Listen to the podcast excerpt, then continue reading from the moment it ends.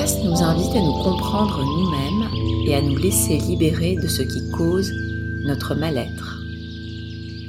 Bernard Sensfelder, je suis ravie de vous retrouver pour ce quatrième épisode consacré à la culpabilité, thème qui va sans doute beaucoup intéresser nos auditeurs, car nous vivons dans une culture littéralement pétrie de culpabilité.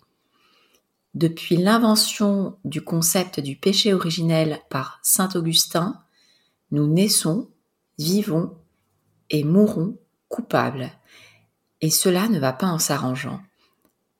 On considère généralement qu'un événement survient des suites d'une relation de causalité, de synchronicité ou de hasard.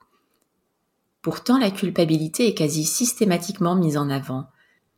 Cette notion englobant en réalité plusieurs nuances, être coupable, se sentir coupable et être responsable. Pourquoi une telle confusion, Bernard Sensfelder et comment se repérer dans ce méli-mélo? Alors, pourquoi Bien, vous l'avez dit, c'est-à-dire que c'est lié au, poids de, l'Église et c'est lié à, l'impact de Saint Augustin sur l'Église. Jusqu'à Saint Augustin, les chrétiens sont des, gens heureux. Ce sont des gens qui rayonnent du bonheur de vivre, et à partir de Saint-Augustin, les choses basculent. Alors, en tant que psychologue, mon interprétation, c'est que Saint-Augustin, en fait, s'est déchargé de sa culpabilité, de la culpabilité qu'il éprouvait d'avoir été quelqu'un d'assez euh, discutable. Et plutôt que de l'assumer, on va venir là-dessus, il a inventé effectivement le fameux péché originel, comme vous le disiez. Alors, notre société est imprégnée du, poids de l'Église, euh, même si les gens s'en rendent pas trop compte. Euh, et la culpabilité est quelque chose qui est vraiment partout. Et c'est vraiment phénoménal. C'est vraiment... Euh, quand j'ai commencé à travailler sur la culpabilité, j'étais vraiment effaré. Et en plus, effaré de à quel point les gens ne se rendent pas compte euh, que même la, la façon dont ils disent les choses les enferme dans de la culpabilité. Dès que quelque chose arrive à quelqu'un, quelque chose de désagréable, eh ben, il va réagir avec de la culpabilité. Mais quelqu'un est enrhumé, il va se sentir coupable d'être enrhumé. Alors, il y a des culpabilités plus ou moins importantes, plus ou moins profondes, mais c'est vraiment quelque chose de, spectaculaire.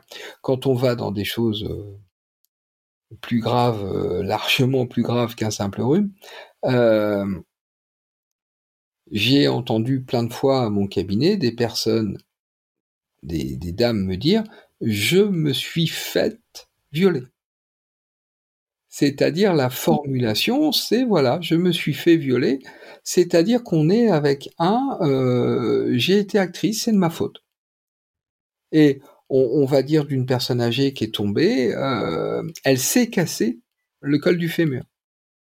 Or, pour se casser un col du fémur, faut y aller à coup de marteau, quoi. Et, donc, euh, on est vraiment avec un, des expressions euh, qui, sont chargées de culpabilité. Alors, ce que vous avez euh, distingué là, c'est la responsabilité d'un côté et puis la culpabilité de l'autre. Alors, la responsabilité, une personne fait quelque chose, je fais quelque chose, je suis responsable de ce que j'ai fait. Donc, j'ai, si c'est euh, quelque chose de négatif, j'ai lieu d'en assumer les conséquences. Si je suis chez quelqu'un et que je casse un objet, eh bien, je dois un dédommagement. Voilà. Ça, c'est neutre. C'est-à-dire que on prend le comportement et le comportement, il a telle conséquence et donc tel dédommagement. C'est quelque chose en fait de très simple. La culpabilité, c'est quelque chose de beaucoup plus complexe parce qu'il y a deux sortes de culpabilité. Il y a d'abord le fait d'être coupable de quelque chose. Et pour être coupable de quelque chose, il y a une condition, il faut l'avoir voulu, il faut que ce soit prémédité. Je vais chez des gens, ces gens ignorent que je ne les aime pas du tout, et avant même euh, d'aller chez eux, je me suis dit que j'allais poser problème. Ces gens euh, me font visiter leur intérieur et à un moment ils me montrent un vase en m'expliquant qu'ils sont très attachés à ce vase qui est dans la famille depuis longtemps, etc. Et là je me dis ah voilà, je vais casser le vase. Et donc, je vais m'arranger pour me retrouver installé pas loin du vase. Et puis, à un moment, je vais faire comme si je faisais un faux mouvement. Et je vais faire tomber le vase. Et je vais faire comme si j'étais désolé. C'est-à-dire que j'aurais nuit volontairement à quelqu'un. C'est prémédité, c'est volontaire. Je me sentirai bien. C'est-à-dire que sur le moment, peut-être que plus tard j'aurais des remords, peut-être j'aurais pu casser autre chose, ou euh, peut-être qu'un jour je me dirais que la façon dont je me suis comporté c'est pas terrible, mais sur le moment, bah j'ai fait ce que je voulais. Et du coup le ressenti intérieur, je dirais, est agréable. Alors que là, je suis coupable. J'ai fait volontairement du mal à quelqu'un, c'est fait exprès, donc je suis coupable je suis coupable, je n'assume pas ma responsabilité et je me sens bien. Alors que, autre exemple, je suis chez des amis, je sais qu'ils sont attachés à un vase et les choses ont fait que je me suis retrouvé près de ce vase, je fais attention et à un moment je suis complètement pris dans une discussion et j'oublie qu'il y a ce vase à portée de main et je fais un faux mouvement et pour le coup c'est un faux mouvement et ce faux mouvement casse le vase. Et là, je me sens pas bien du tout. C'est-à-dire, je me sens coupable. Je suis responsable, mais ce qui va dominer, c'est pas la responsabilité. Ce qui va dominer, c'est ce sentiment, cette impression, ce mal-être, en fait, d'être coupable. Et la culpabilité va faire des dégâts énormes. Je vais pas être bien, enfin, etc. Alors, c'est le fondement de la culpabilité, c'est-à-dire que lorsque l'on est coupable, on ne se sent pas coupable, au moins sur le moment. Et lorsque l'on se sent coupable, bah, il y a quelque chose qui est sûr, c'est qu'on n'est pas coupable. Et ça, c'est vraiment le fondement de tous les travaux sur la culpabilité. Alors, la première étape sera un travail de réflexion, c'est-à-dire de se rendre compte que, bah oui, on n'a pas fait exprès. On rentre du coup dans la notion d'accident, on rentre dans la notion de hasard c'est comme ça. C'est comme ça que ça s'est passé. Et du coup, il y a lieu de se comporter de façon responsable.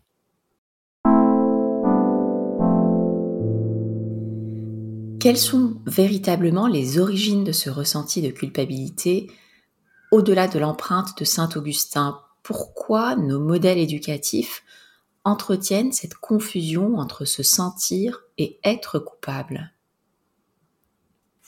Alors, euh, on, va commencer tout simplement par des données physiologiques.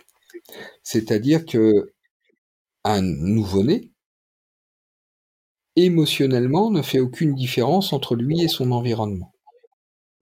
Si une personne rentre dans une pièce où il y a un nouveau-né et que cette personne est énervée, le bébé va s'énerver. C'est-à-dire qu'il y a, très peu de différence, il n'y a pas de constitution d'une personne en part entière euh, en tant que moi je. Il va falloir attendre un moment pour qu'il y ait l'apparition du jeu, c'est-à-dire pour que le bébé commence à se positionner en dehors d'eux. C'est ce que les psys appellent le stade du miroir, c'est-à-dire que jusque-là, on prenait le bébé dans les bras et on, le mettait face à un miroir, et eh ben il en avait rien à faire. Et puis, au bout de quelques mois, 6, 8, 12. Le bébé a ce que les psys appellent une assomption jubilatoire, c'est-à-dire qu'il est extrêmement content parce que pour la première fois, il réalise que cette image qu'il voit, c'est son image à lui, c'est lui. Et ça, le stade du miroir, c'est révélateur du fait que le rapport au monde a considérablement changé, c'est-à-dire qu'il commence à y avoir une petite distance entre soi et le reste du monde. Et c'est parce qu'il y a cette distance qu'on peut commencer à savoir que l'image, c'est soi. Mais c'est l'image de soi. Euh, voilà. Alors, quelle relation avec la culpabilité? Ben, C'est très très simple. Dans le premier temps, le bébé, il est envahi par tout ce qui se passe et il n'y a pas de différence entre ce qui se passe et lui. Donc, une personne près du bébé est détendue, le bébé va se détendre. Une personne est joyeuse, le bébé sera joyeux. C'est un effet de contamination comme ça qui est vraiment spectaculaire. Et puis, à partir du stade du miroir, les choses vont évoluer. C'est-à-dire que l'enfant va rester dans une notion de centre du monde et il va avoir l'impression que les choses ont lieu grâce à lui. C'est-à-dire qu'un enfant beaucoup plus grand, un enfant de 3 ans, euh, est à la maison et puis maman rentre du travail et maman est super contente parce que elle a eu une promotion. Eh bien, un enfant de 3 ans va constater que maman arrive et qu'elle est contente, donc son interprétation du monde, ça va être c'est grâce à moi. Et donc il va être très content parce que si sa maman est contente, c'est grâce à lui, donc bah, ça veut dire qu'il aime sa mère correctement. Par contre, si la mère rentre du travail avec une très très mauvaise nouvelle, et là elle est, elle est pas bien, eh ben l'enfant il va être convaincu que c'est de sa faute si sa mère n'est pas bien. C'est-à-dire que il va y avoir une interprétation du monde qui est je suis le centre du monde et tout ce qui se passe autour de moi est relié à moi. Et ça c'est physiologique. C'est-à-dire que tous les êtres humains fonctionnent comme ça. Et le cerveau va acquérir la capacité de sortir de ce type de fonctionnement autour de 8 ans, 9 ans. Alors, ça s'acquiert progressivement, ça a commencé avant les 8-9 ans, ça commence vers 6 ans, mais ça peut réellement commencer à marcher vers 8-9 ans. Ça veut dire que quand euh, on est fatigué, on est énervé et qu'on dit à nos gamins tu n'y es pour rien, sur le moment il l'entend, mais s'il a par exemple 5 ans, sur le fond, il est convaincu qu'il y est quand même pour quelque chose. Et la culpabilité, c'est ça c'est ce mécanisme qui a été dominant dans notre enfance qui devrait pouvoir s'arrêter et qui va continuer, il va continuer tout simplement parce que notre culture est imprégnée de, euh, culpabilité. Alors, c'est-à-dire que les parents vont élever les enfants en utilisant le fait de les culpabiliser, sachant que les parents eux-mêmes culpabilisent. On, va prendre un exemple tout bête pour que les choses soient, un petit peu plus simples. Vous imaginez un, couple qui a un enfant qui a, euh, qui a 5 ans, euh, et puis ils reçoivent des amis pour l'apéro. Et les amis viennent, mais il n'y a pas d'enfant. Et donc l'enfant qui a 5 ans, bah, au début, il va manger euh, toutes les petites gâteries qu'il y a pour l'apéro. Ça va l'occuper, il va manger, manger. Et les conversations ne l'intéressent pas. Et à un moment, il s'embête et il a envie en même temps de participer à la conversation. Donc du coup, il demande à ses parents pour raconter une histoire. Dans un premier temps, les parents disent non, euh, on est entre adultes, etc. Puis au bout d'un moment, bah, les parents vont dire bon bah raconte ton histoire. Et là, les adultes présents, sympas, s'arrêtent tous et regardent l'enfant. Il faut imaginer qu'à 5 ans, un enfant, il est à hauteur de la table basse, donc de l'endroit où sont posés les, euh, les, petits bols avec les cacahuètes, mais aussi les bouteilles et les verres. Et brusquement, donc tout le monde se tait et regarde l'enfant. Et l'enfant commence à raconter son histoire. Et comme il est devenu le centre de l'attention, il essaye de raconter son histoire le mieux possible. Et simplement, il est tendu. Et comme il est tendu, bah, à un moment, il va faire un faux mouvement, il va renverser un verre. Et là, vous pouvez être sûr que dans la majorité des familles, le père va réagir en disant Qu'est-ce que t'as fait? Si on pose les choses froidement, la réponse logique de l'enfant serait bah, ça se voit. Sauf que l'enfant ne va pas répondre ça. L'enfant, il va répondre autre chose qui est logique aussi et qui est juste pour lui. J'ai pas fait exprès. Et c'est vrai. L'enfant n'a pas fait exprès. Donc, l'enfant est responsable, mais il n'est pas coupable. La logique serait que le, père, puisque j'ai pris l'exemple du père, dise à l'enfant, oui, tu n'as pas fait exprès, maintenant tu vois bien que tu as renversé, il va falloir nettoyer. C'est-à-dire le responsabiliser, en adaptant la façon de nettoyer à l'âge de l'enfant. Or, c'est pas ça que va dire le père. Ah, j'ai pas fait exprès. Ben, le père, il va répondre, oui, mais t'aurais pu faire attention. Et ce tu aurais pu faire attention, c'est vraiment la transmission de la culpabilité. C'est-à-dire, il y a un oui, t'as pas fait exprès, mais t'es coupable quand même. Et ça, c'est les petits détails de l'éducation. Et quand on commence à être attentif à ça, c'est très très difficile en tant que parent parce que on s'aperçoit qu'on passe notre temps à culpabiliser nos enfants. Et c'est très très difficile parce que passer de les culpabiliser à les responsabiliser, c'est une sacrée euh, gymnastique. Parce qu'on n'a pas l'habitude, tout simplement. Mais ceci dit, c'est porteur. Parce que quand on fait ça, lorsque l'enfant arrive vers 8-9 ans, eh ben, il peut sortir de la culpabilité et au contraire aller vers de la responsabilité. Or, nous, nous fonctionnons en renforçant la culpabilité. Un, enfant euh, va à l'école, il n'a pas fait son devoir, non pas qu'il l'ait fait exprès, mais il l'a pas fait, soit parce qu'il n'y arrivait pas, soit parce que euh, il a vu plein d'autres choses qui font qu'il a oublié ou qu'il n'a pas eu le temps. Eh ben, il va être traité comme s'il avait fait exprès de pas faire son devoir. On peut aller encore plus loin, puisque je suis sur l'école. Un enfant pose problème, l'instituteur ou l'institutrice convoque les parents, et très très souvent, la façon dont les choses vont être vécues, c'est comme si les parents étaient coupables du fait que l'enfant pose problème. Alors que quand on pose les choses, ben, il n'y a pas de coupable. Il n'y a que des gens qui font du mieux qu'ils peuvent. Il y a des responsables, mais il n'y a pas de coupables. Alors du coup, la culpabilité se transmet comme ça au sein de la, famille, mais elle se transmet euh, à l'école, elle se transmet dans les médias, elle se transmet partout. Chaque fois qu'il y a un problème quelque part, la première question qu'on va poser, avant de demander qu'est-ce qu'on fait, on va demander qui est coupable? C'est la faute de qui? Et ça marche. C'est-à-dire que c'est le principe du bouc émissaire, c'est-à-dire qu'on va désigner un coupable, il va porter la culpabilité, et à partir de là, on va considérer que le problème est résolu. Alors qu'en fait, on n'a rien résolu.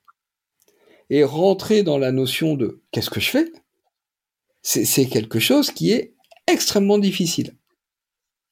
On est sans arrêt dans de la culpabilité. Autre exemple, qui est un exemple général, une personne est en voiture, elle va dans un, village et puis elle arrive à une intersection et le village est indiqué des deux côtés de la route 12 km.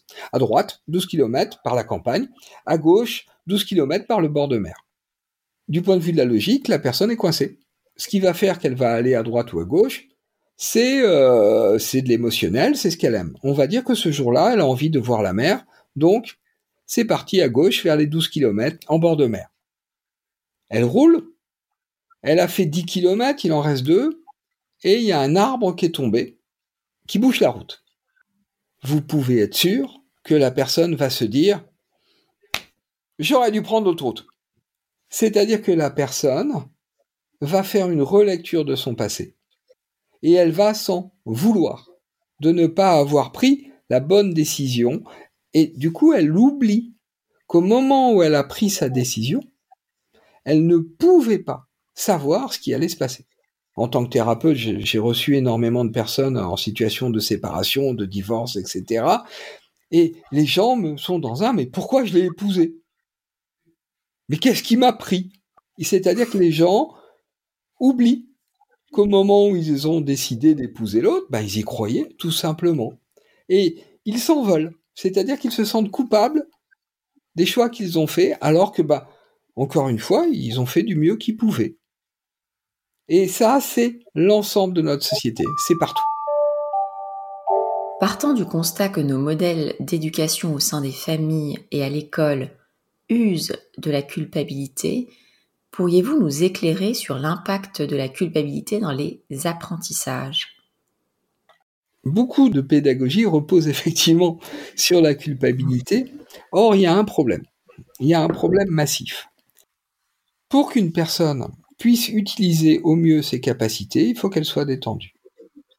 Et le fait d'être avec de la culpabilité gêne. Ça, c'est le premier problème. C'est-à-dire qu'en situation, par exemple, de, devoir, de contrôle, eh bien, le fait d'avoir des culpabilités va freiner l'inventivité ou va freiner l'accès aux informations. Et puis, il y a autre chose de plus profond. La mémoire fonctionne sur la projection dans l'avenir. Pour mémoriser quelque chose, il y a deux conditions. Il faut être présent à ce qui se passe, évidemment. Et puis, il faut se projeter dans l'avenir. Et on, se souvient de ce que, euh, de ce dont, pardon, notre cerveau imagine qu'on aura besoin plus tard. Or, lorsqu'une personne se sent coupable, cela crée de la tension, donc, et si une personne, par exemple, se sent coupable d'avoir une mauvaise note, coupable de n'avoir pas suffisamment travaillé au, devoir précédent, elle risque de se projeter avec de la peur dans l'avenir, c'est-à-dire la peur d'avoir à nouveau une mauvaise note. Et le fait de se projeter dans l'avenir avec de la peur, ben, ça gêne la projection dans l'avenir, donc ça gêne la mémoire. C'est-à-dire que la culpabilité freine l'accès aux informations et freine la mémorisation des informations. Voilà, c'est très simple. Vous nous expliquiez là clairement en quoi le ressenti de culpabilité débouche en réalité sur un échec des apprentissages. La culpabilité en cela un faux ami et même un piège, tant on a tendance à y avoir recours dans le seul but d'éduquer et d'instruire. Un tel jugement dévalorisant parce que culpabilisant n'est finalement en rien utile, bien au contraire. Nous aurions tout intérêt à nous déculpabiliser et à nous adapter et réparer dans la mesure du possible plutôt qu'à s'auto-déprécier. Bernard Sensfelder, il est reconnu que la culpabilité est un outil de manipulation. Comment permet-elle de prendre le pouvoir sur l'autre? Alors, la, culpabilité est effectivement un, outil de manipulation phénoménal qui est utilisé euh, souvent, malheureusement, en management.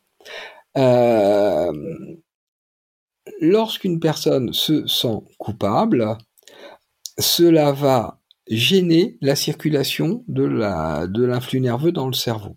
C'est-à-dire que on reprend la théorie des trois cerveaux. L'influx nerveux arrive, il arrive d'abord par le reptilien, par les sensations, et ensuite il va vers le limbique. Entre le reptilien et le limbique, il y a les peurs. Il y a l'hippocampe et l'amygdale, c'est-à-dire les systèmes de peur. Lorsqu'il y a des peurs, cela va venir contrarier le fonctionnement de la suite de, l'influx nerveux. À la sortie du limbique, entrée du néocortex, il y a, réparti sur plusieurs zones, tout ce qui concerne la culpabilité. Et donc la culpabilité va dévier l'influx nerveux. C'est-à-dire que plus une personne culpabilise, moins elle pense correctement.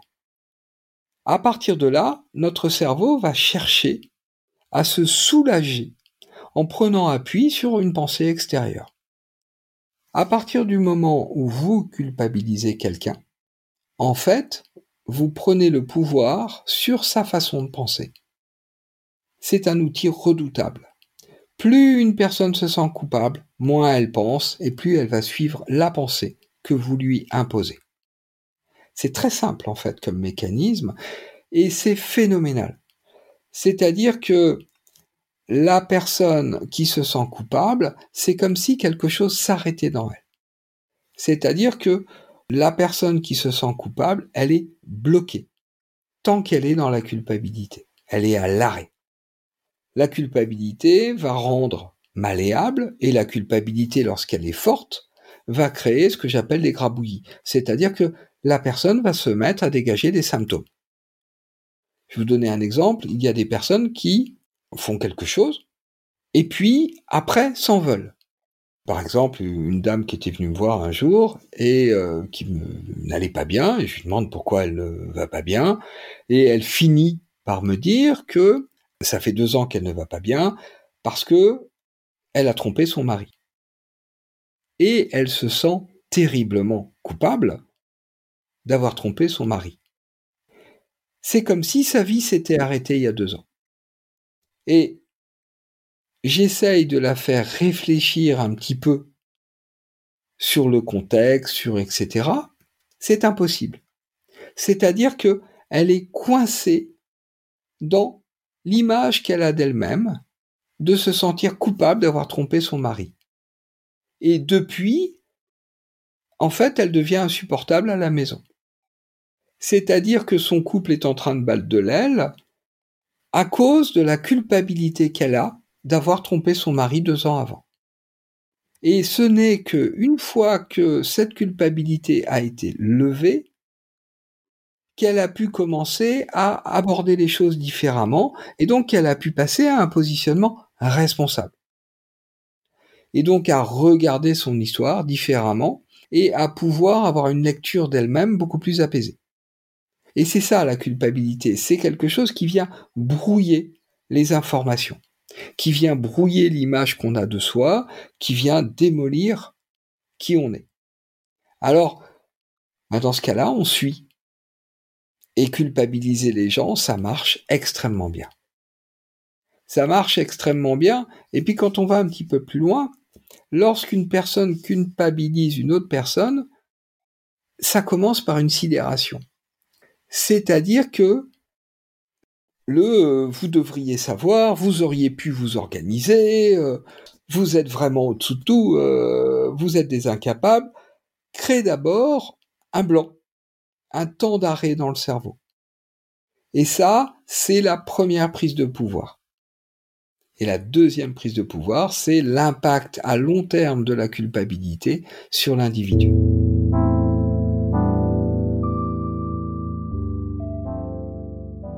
Vous évoquez dans votre livre une notion peu banale, qui est celle du ballon de culpabilité. C'est peut-être le moment d'en parler. Est-ce que vous pourriez nous l'exposer? Alors, le ballon de culpabilité, c'est quelque chose que je trouve spectaculaire et que j'ai observé. J'ai observé un peu partout. C'est-à-dire qu'une personne se sent coupable. Elle se sent pas bien. Et si elle prend n'importe quel prétexte pour rendre quelqu'un d'autre coupable sur n'importe quoi, une fois que l'autre va s'être senti coupable, cette première personne se sentira mieux. C'est le ballon. Et donc évidemment, la deuxième personne se retrouve avec ce, ballon de culpabilité dans les mains, et souvent, elle va elle-même le projeter sur quelqu'un d'autre. L'exemple habituel, c'est dans les, euh, on va dans, par exemple dans un EHPAD, vous avez euh, un cadre de santé qui arrive et ce cadre de santé euh, s'en veut parce que il y a eu un problème dans le couple et la personne s'en veut de, de comment elle a géré ça, de ce qu'elle a dit à son conjoint, je ne sais pas, des choses comme ça. Donc elle arrive avec une culpabilité d'origine personnelle. Elle arrive et Là, elle croise une infirmière. Elle croise l'infirmière et elle lui demande si le soin de Madame euh, une telle, etc., a été fait. Et là, l'infirmière répond que ben non, le soin n'a pas pu se faire parce qu'il y a eu un problème dans la préparation de quelque chose. Et là, la cadre dit oui, avec vous, il y a toujours des problèmes, vous ne savez vraiment pas prévoir les choses. Et elle s'en va. Et du coup, l'infirmière se retrouve avec ce ballon de culpabilité et elle se sent pas bien et dans le fond, elle se dit, bah, c'est vrai que si on avait prévu des choses, ta ta ta ta ta ta. Bon. Et passe une aide-soignante. Et donc, bah, l'infirmière, à ce moment-là, c'est plus fort qu'elle. Elle dit à, l'aide-soignante, mais est-ce que vous avez fini les toilettes du, couloir? Et l'aide-soignante répond, euh, bah non, on a pris du retard euh, parce que il y a Monsieur machin qui euh, a fait une crise d'angoisse et du coup, ben, on s'est occupé de lui. Et là, l'infirmière, au lieu de répondre, bah, c'est bien, vous avez eu raison, je sais pas quoi, va répondre, mais euh, comment ça se fait qu'il ait déclenché une crise d'angoisse? Vous avez encore dû faire une erreur. Et du coup, l'aide-soignante est avec sa culpabilité, et bah, heureusement, elle va croiser l'agent. L'agent qui est en train de nettoyer euh, l'urine qui a été laissée par terre euh, par un résident, et au lieu de, de faire bien attention, l'aide-soignante passe et dit à l'autre, mais enfin, tu prends tout le passage, là, euh, c'est pas possible, ça nous ralentit. Et du coup, l'agent est là, et puis, bah, euh, s'est pris ça dans la figure, alors qu'elle était en train de, faire du mieux qu'elle pouvait. Et l'agent, bah, il lui reste que les résidents. Et les résidents sont souvent des personnes insupportables. Pourquoi? Parce qu'ils se sentent coupables eux-mêmes d'être en EHPAD. C'est-à-dire qu'on se retrouve avec une boucle de culpabilité où tout le monde va donner la culpabilité à l'autre. Et ça, là je prends l'exemple dans un EHPAD, mais vous l'avez partout. Voilà le ballon. Le concept mérite en effet d'être euh, retenu. Ce serait là un sport universel qu'on pratiquerait sans le savoir, diffusant du mal-être à la manière d'une onde qui se propage. Le sentiment de culpabilité revient à se raconter une histoire dévalorisante, erronée, décalée par rapport à la réalité. Nous avions déjà évoqué ensemble que chacun avait sa propre perception de la réalité, de sorte que, pour reprendre votre exemple, dans une pièce avec deux personnes, il y a en réalité trois pièces, celle que vous percevez, celle que je perçois, et la pièce telle qu'elle existe, telle qu'elle est en dehors de toute interprétation, à laquelle ni vous ni moi n'avons accès, pourriez-vous nous préciser ce que vous entendez par la notion de réalité parallèle que vous évoquez également dans votre ouvrage? La réalité parallèle, c'est une façon en fait de contrôler. C'est-à-dire que s'il y a bien une chose qu'on a du mal à accepter, c'est le fait que nous sommes complètement vulnérables. Et euh, tout à l'heure, vous avez employé le terme hasard. Et la notion que les choses arrivent aussi par hasard est une notion qui heurte beaucoup de gens. C'est-à-dire que énormément de gens ont besoin que les choses aient une cohérence, une explication, un sens. Et donc, elles n'arrivent pas par hasard. C'est-à-dire que énormément de gens ont besoin que les choses soient contrôlables. À partir du moment où les choses ont un sens, on peut expliquer les choses nous arrivent donc ceci. Et je dirais, il n'y a pas de bah oui, c'est comme ça. Et en fait, nous passons beaucoup de temps à nous raconter des histoires. Au lieu de prendre la réalité au plus près de ce qu'elle est, au lieu de simplifier l'interprétation du monde avec un bah oui, c'est ça qui est arrivé, c'est comme ça, à partir de là, qu'est-ce qu'on fait? Nous passons un temps phénoménal à réécrire ce qui s'est passé, à réinventer le passé, à imaginer l'avenir. C'est ça, c'est les réalités parallèles. Et nous ne sommes pas dans la réalité, nous sommes dans le mental, nous sommes dans le monde que nous construisons. C'est sans arrêt dans notre tête, un autre monde est possible et je suis en train de le créer. Et ce monde-là, ben, je vais le réajuster sans arrêt. Au lieu, ben, tout simplement, de laisser la réalité me réajuster. C'est-à-dire, au lieu de laisser les choses se faire et, dans un premier temps, de laisser en fait mon corps s'adapter au changement de la réalité. En acceptant le fait que bah, on est vulnérable à ce qui se passe, c'est comme ça. Et bah il y a des tas de choses qu'on n'explique pas, c'est comme ça. La personne est en voiture, l'arbre il est tombé, il bouche la route, c'est comme ça. Qu'est-ce que je fais? Et non pas ah là là j'aurais dû prendre l'autre route ta ta ta ça c'est la réalité parallèle. Et c'est impressionnant de voir à quel point nous passons du temps à vivre dans, dans nos réalités parallèles, à chercher à contrôler le passé et à chercher à contrôler l'avenir. Alors, je suis pas en train de dire qu'il s'agit de rien faire ou de faire n'importe quoi. Il s'agit d'introduire cette notion de ben, les choses sont comme elles sont. Ensuite, on peut construire. Et là, on est dans la responsabilité. J'ai cassé involontairement un vase, je construis. Je construis à partir de la réalité de ce qui s'est passé. Et non pas par rapport à Ah, je suis nul, j'aurais pas dû faire comme ça. Et ça, c'est la, la, réalité parallèle. Et il s'agit de petit à petit quitter les réalités parallèles pour aller dans le monde tel qu'il est, aussi dur qu'il soit. Parce que on oublie tous qu'à la fin de l'histoire, ben, le héros, il meurt. Et c'est pas rigolo. Mais c'est comme ça. Et c'est comme ça que ça fonctionne. Et quand on commence à introduire du c'est comme ça, et non pas de la réalité parallèle, on commence à pouvoir construire à partir du monde tel qu'il est et non pas tel qu'on voudrait qu'il soit. Et ça, euh, dit comme ça, c'est simple, mais c'est un vaste programme parce que nous passons notre temps à inventer au lieu de simplement être dans le présent et de faire avec ce qu'il y a. Et la culpabilité pour inventer, c'est extraordinaire. Les réalités parallèles seraient en quelque sorte l'expression d'une résistance ou d'une non-acceptation du réel tel qu'il est. Pourriez-vous nous dire, Bernard Sensfelder, en quoi la jalousie, à voir avec la culpabilité, faire un lien entre les deux paraît surprenant, mais j'ai cru comprendre qu'il y en avait néanmoins un Je suis jaloux de quelqu'un tout simplement parce qu'il est ou parce qu'il a ce que je n'ai pas. Et derrière ça, il y a la, culpabilité de ne pas avoir ou de ne pas être. C'est-à-dire que la jalousie, elle n'est révélatrice que de cette culpabilité. Et quand on commence à réagir à un discours de jaloux ou à une discussion avec quelqu'un en l'amenant sur ce terrain-là, ça va très très vite. C'est-à-dire que la personne va exprimer toute sa culpabilité. Et une fois qu'on peut commencer à approfondir en disant mais tu fais pas exprès, euh, la vie est injuste, ta, personne ne peut tout contrôler, eh ben la jalousie va se calmer.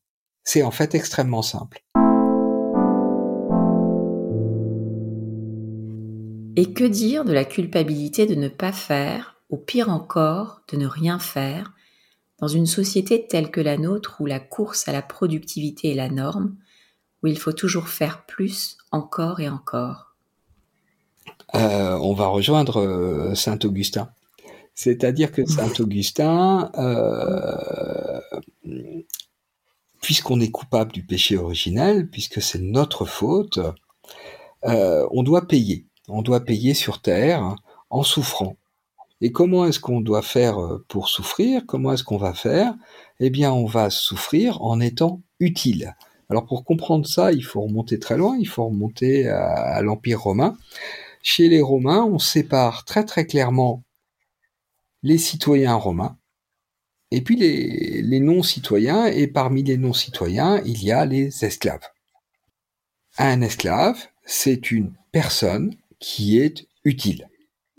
C'est-à-dire que pour les Romains, l'utile, c'est le problème des esclaves. Le citoyen romain, lui, son problème, c'est l'agréable. Sa quête, c'est l'agréable. À quoi il sert? À rien. C'est-à-dire qu'il est inutile, mais il est agréable. Alors qu'un esclave, c'est utile. Ça n'a pas à être agréable. Et dans la pensée romaine, la notion de travail, c'est de l'utile. C'est quelque chose qui concerne l'esclave. On cite souvent Sénèque, par rapport à pas mal de choses, mais ce qu'on oublie de dire, moi, une phrase que j'aime beaucoup de Sénèque, qui est « je préférerais mourir que de travailler une journée ». Et tout simplement parce que travailler une journée, ça veut dire être un esclave. Or, Sénèque, c'est pas un esclave.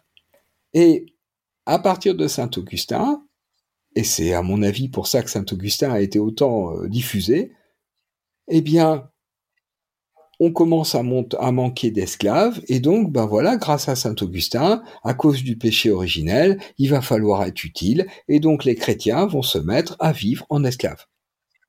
Et notre société va se développer là-dessus, c'est-à-dire que il faut vivre en esclave. L'agréable, c'est après. L'idée étant que l'agréable, c'est une fois qu'on est mort, c'est le paradis si on a été suffisamment euh, utile toute sa vie. Et nous fonctionnons avec cette notion. C'est-à-dire que l'agréable, c'est le résultat de l'utile. Et donc on aura droit à de l'agréable quand on aura été en fait suffisamment des esclaves, c'est-à-dire suffisamment utile. Et notre, notre société est imprégnée de ça. Je, me souviens de lorsque j'intervenais en EHPAD d'une dame qui me disait à quoi bon vivre maintenant que je suis inutile? Ce à quoi je lui avais répondu, mais vous avez toujours été inutile, mais maintenant vous le savez. Alors évidemment, ça, avait, ça avait fait un blanc, et je lui avais expliqué deux choses. Je lui avais expliqué, mais j'espère que les gens qui vous aimaient ne vous aimaient pas parce que vous leur étiez utile, mais vous aimez parce que c'était vous.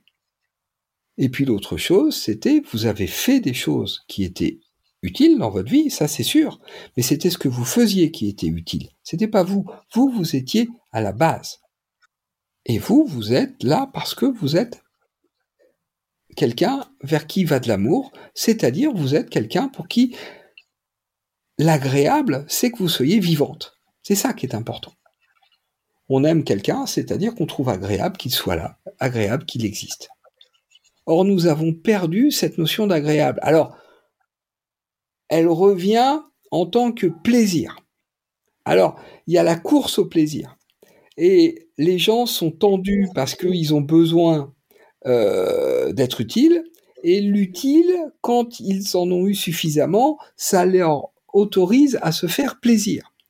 Et les gens confondent deux dimensions, les gens confondent la sérénité et la course entre désir et plaisir. La sérénité, c'est quelque chose de calme, c'est une absence de tension, alors que désir et plaisir, c'est uniquement des tensions. Et nous vivons sans arrêt dans tension, et nous vivons dans utile, désir, plaisir, utile, désir, plaisir. Voilà. Et du coup, les gens sont malheureux. Parce que tout simplement, il leur manque le principal, c'est-à-dire simplement de s'asseoir, de ne rien faire, de savourer d'être inutile, de savourer simplement d'être là, et peut-être de se rêver euh, citoyen romain, c'est-à-dire juste avec de l'agréable et surtout de la sérénité. Merci Bernard Sensfelder, je crois que la boucle est bouclée. Merci de nous avoir éclairé sur l'intérêt de débusquer les culpabilités là où elles se cachent et là où elles nous traquent, en s'interrogeant sur notre propre volonté de nuire et en acceptant que les choses puissent échapper à notre contrôle. Culpabiliser, nous l'avons compris, ancre dans le mal-être, là où se responsabiliser répare et nous apprend. Sortir de la culpabilité est un chemin empli d'un questionnement sur soi, ouvrant la voie d'un autre regard sur soi et sur l'autre. Merci aux auditeurs pour votre écoute et vous dis à très bientôt pour un prochain épisode sur le chemin du bien-être.